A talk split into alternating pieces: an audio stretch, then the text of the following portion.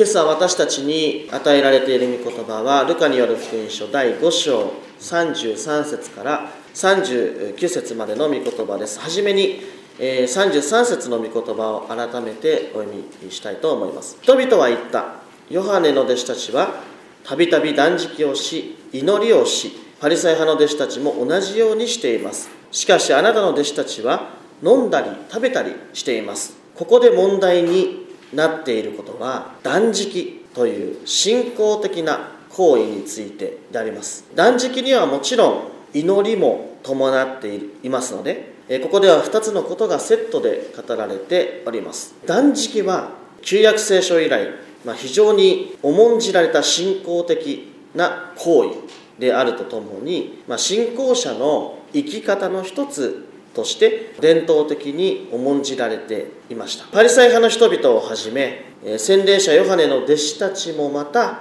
その伝統を受け継いで熱心に断食をしていたのだろうと考えられます。例えばルカによる福音書の18章9節以下を読んでみますとこれ例え話なんですけどもパリサイ派の人々が1週間に2回断食をしているといったことが語られているんですね、ま、食べることが大好きな人にとっては到底理解できない話ではないかなと思いますけどもそもそもこの断食というのは罪の悔い改めと深く結びついていました。自分の罪を自覚して神様の見前でお詫びをする。そのことを断食という目に見える行為によって彼らは具体的に表現していたわけです、まあ、要するに空腹の苦しみみたいなものを自ら背負ってその苦しみに耐えることによって神様に対する懺悔の気持ちを表していたということになるわけです。あるいは自分にそういう重荷を課して忍耐することで神様に認めてもらおう。神様に自分を受け止めてもらおうという、まあ、そういった信仰者としての姿勢あるいは生き方がここで、強く表されているのかもしれません。しかし主イエス・キリストと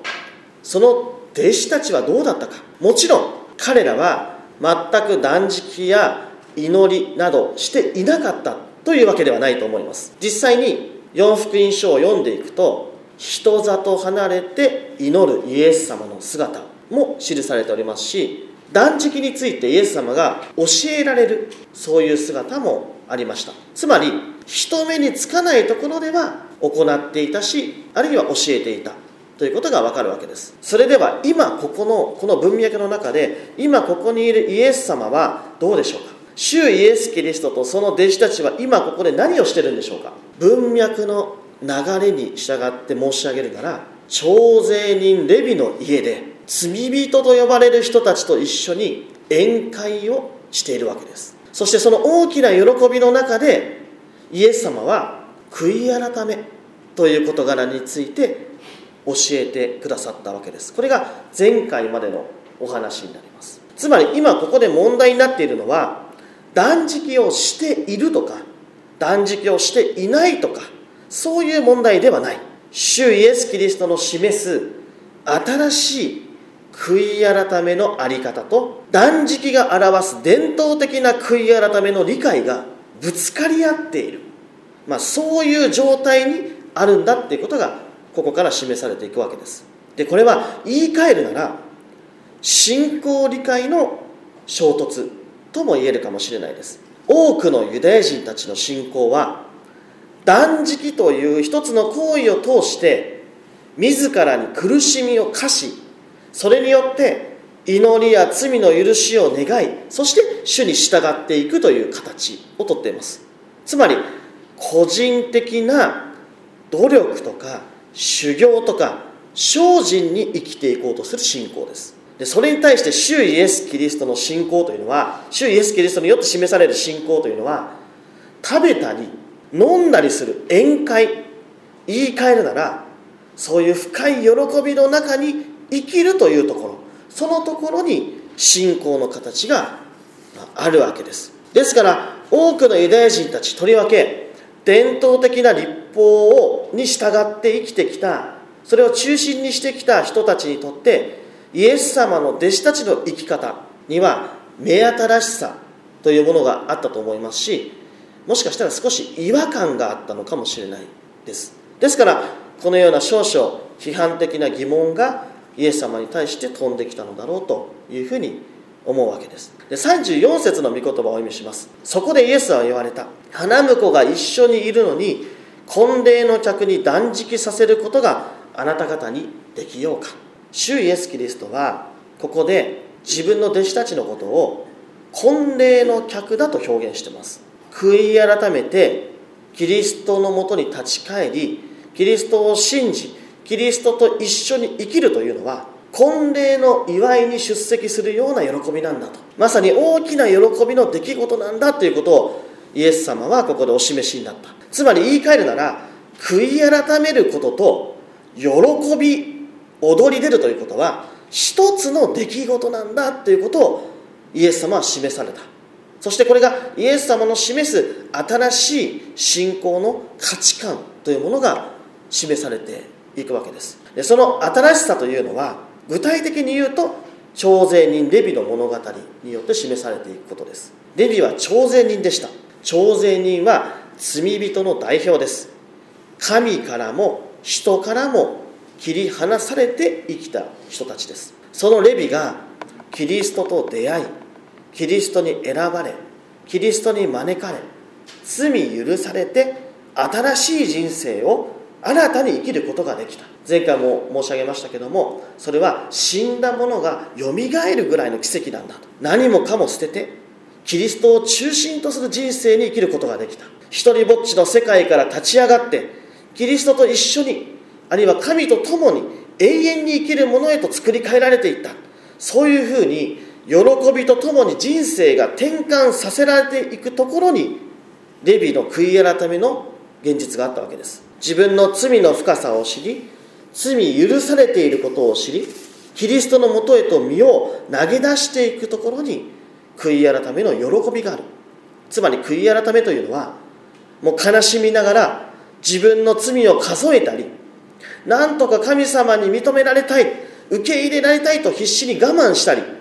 生きることではないそういうふうに生きることではない。自分の罪を知り自分の力では罪は払拭できないことを知り同時にキリストによって許されていることを味わい方向を変えて新たに生きる。あここに救いがあるんだなっていうことを喜び知って生き直していく。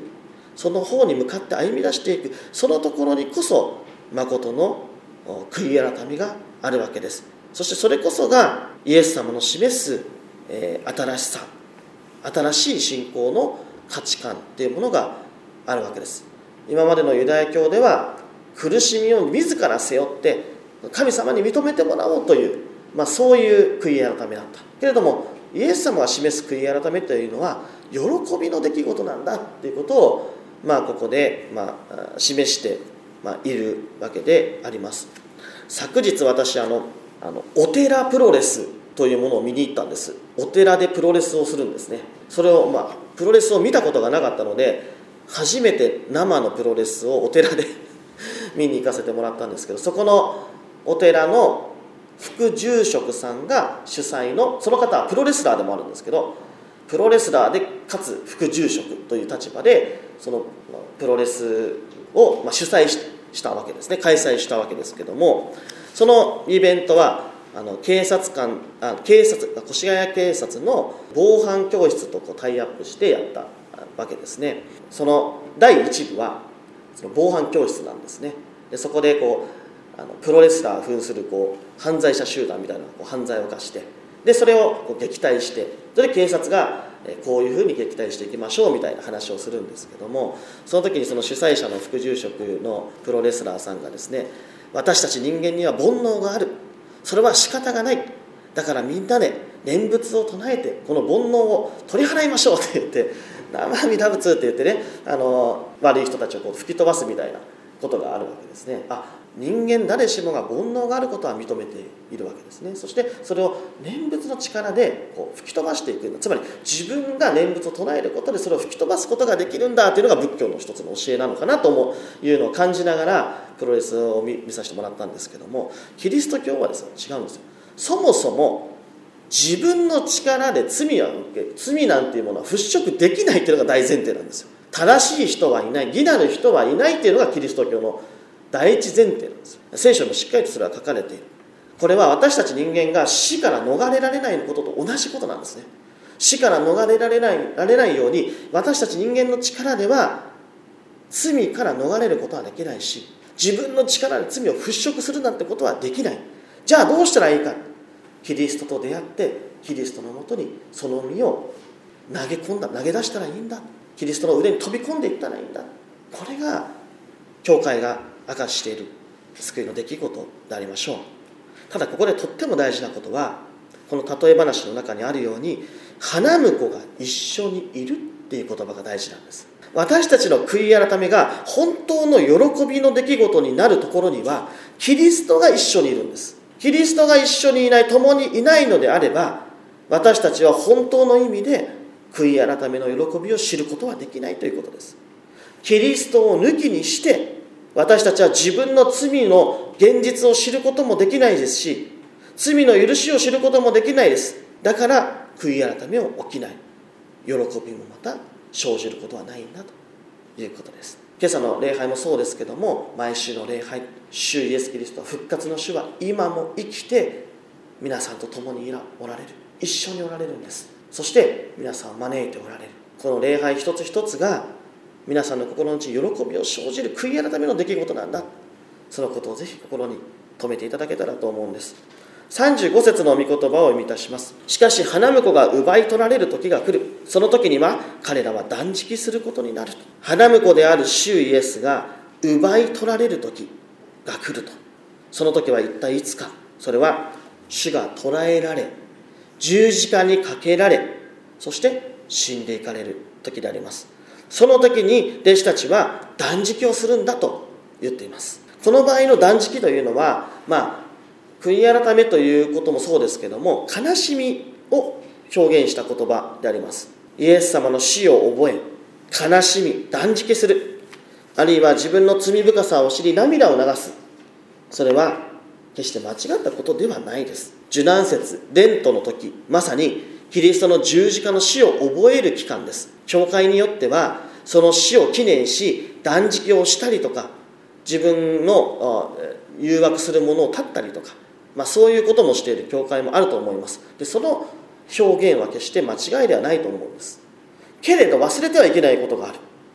その十字架の死こそが私たちの罪の許しなんだということなんです。熱心に断食をしたから神様が私たちを救ってくれるのではない。熱心に断食をし熱心に懺悔をしたから救いを得られるというわけではない。キリストがこの私の罪を背負い十字架で死んでくださったからこそ罪は許されてるんです。つまり私たちはもうすでに本当の救いを味わい知りその光の中でこそ本当の悔い改めができるわけであり断食ができるわけであり祈ることもできるんだということです。このレントの期間イエス・キリストの十字架の死を忍び自らの罪と深く向き合う時でありますけども同時に私たちはその全ての事柄を救いの光の中で喜びの中ですることができるんだということを一人一人心に留めたいと思います。最後に36節から39節続けて読んでいきます。そしてイエスは例えを話された。誰も新しい服から布切れを破り取って古いあ古い服にえー、継ぎ当てたりはしない。そんなことをすれば新しい服も破れるし新しい服から取った継ぎ木でも古いものには合わないだろう。また誰も新しいブドウ酒を古い皮袋に入れたりはしない。そんなことをすれば新しいブドウ酒は皮袋を破って流れ出し皮袋もダメになる。新しいブドウ酒は新しい皮袋に入れねばならない。また古いブドウ酒を飲めば誰も新しいものを欲しがらない。古いものの方が良いというのである。まあいろいろなことが書かれてますけども要するに新しいものとそして古いものとはこう釣り合わない合わないものなんだと。新しいものに古いものを継ぎ足しても意味がないと。いうことです。愚かなことでしかないという。まあ、そういう意味です。新しいものは新しいもので完結させていくべきなんだと、まあ、そういう意味の言葉です。で新しいものというのは、まあ、イエス様を救い主と信じる信仰であります。古いものというのは、まあ、断食に代表しているだ、えー、伝統的な信仰の在り方です、えー、キリストがもたらした救いというのは私たちが我慢して精進することによって得られる伝統的な救いとは全く違うわけです。キリストご自身と出会いキリストに招かれキリストのもとへと導かれていくことでありますしキリストと一緒に生きることであります。そのことによって罪と死から解放され永遠に神様と共に生きられるということです。そこに信仰によって救われるクリスチャンたちの姿があるわけです。なんか一生懸命こう修行をしなければ信仰を得られない救われないんじゃないかそういうことではないんですね。主イエス・キリストが皆さんと出会ってくださってキリストが皆さんを招いてくださってそしてキリストの命を差しキリストご自身が命を差し出してくださる。その命をいただく、ね、そのことのによって永遠の命を得られる、ね、私たちの力ではなくキリストの御業によって私たちは救われていくわけです。そこにおいて人間の努力とかえー、精進とかもいうのは全く無意味なんですね。無関係なんです。キリストによって与えられる救いというのは人間の技や伝統や慣習その他全てのものを全く継ぎ足す必要のないまさに唯一無二で完結した救いに他ならないんだってことです。キリストの救いを得ようと自分も何かしなければいけないんじゃないか。ちょっとくらい神様に貢献しておいた方が良いのではないかとそんなことを思う必要ない。むしろ自分が何もできないことを知り罪の現実を知り弱さを知り思い切って今皆さんの目の前で広が広がっているキリストの身腕に飛び込んだらいいんです。その先に見える世界はまさに神の御国における宴の出来事なのであります。古いものの方が良いという価値観はなかなか拭い去ることはできないと思います。古いものはもちろん悪いとも言い切れませんけども古いものは安心できますし慣れ親しんでいるものです。そこにとどまれば安心というか何も自分自身を変える必要はありません。しかしですねそういうものに慣れすぎてしまっていつの間にか信仰というのはこういうもんだと。信仰はこうでなければいけないと考え方が固まってしまって思考が停止してしまい新しいものを批判したり受け入れられなくなったりしてしまう。そういうことがあるかもしれないです。伝統が信仰よりも上に来てしまうってねそういうことが起こり得るかもしれないです。十字架で死んでおかれ行かれたお方はその後復活されました。その復活の主は今私たちと共に来てくださってます。その主は私たちと今日も礼拝を通して精霊の働きによって一緒にいてくださり皆さんと出会ってくださっています。その主は今日皆さんがこの御言葉を通して皆さんが罪を知り罪の許しをもう一度知り新しくされて喜びに生き直すということを主ご自身が望んでおられます。何かを継ぎ足さなければ完結しない救いではないです。もうこれだけが救いなんです。キリストこそだ救い。キリストだけが救いなんです。どうかここに生きておられるキリストと具体的な生きた出会いをしていただき一緒にキリストのもとに喜びを持って立ち返り心を新たにされてこの新しい1週間を共に歩み出していけたらというふうに願うものであります。それでは一言お祈りを捧げます。天の父なる神様新しい御言葉の恵みに心から感謝いたします。私たちはいつもあなたの恵みによって新たに生かされているにもかかわらずつい過ぎ去っていくものばかりに思いが支配されそれがまるで絶対であるかのように思い込んでしまうことがあります。しかし私たちにとって絶対はあなただけでありあなたの救いだけしかありません。どうか私たちの思いをあなたが御霊と御言葉によって打ち砕いてくださり改めてあなたのただ一つの救いのもとへと私たちを導き入れてくださり新たに作り変えてください全てのことを感謝し委ねてこの祈りを主イエスキリストの皆によって見舞いにお捧げいたします。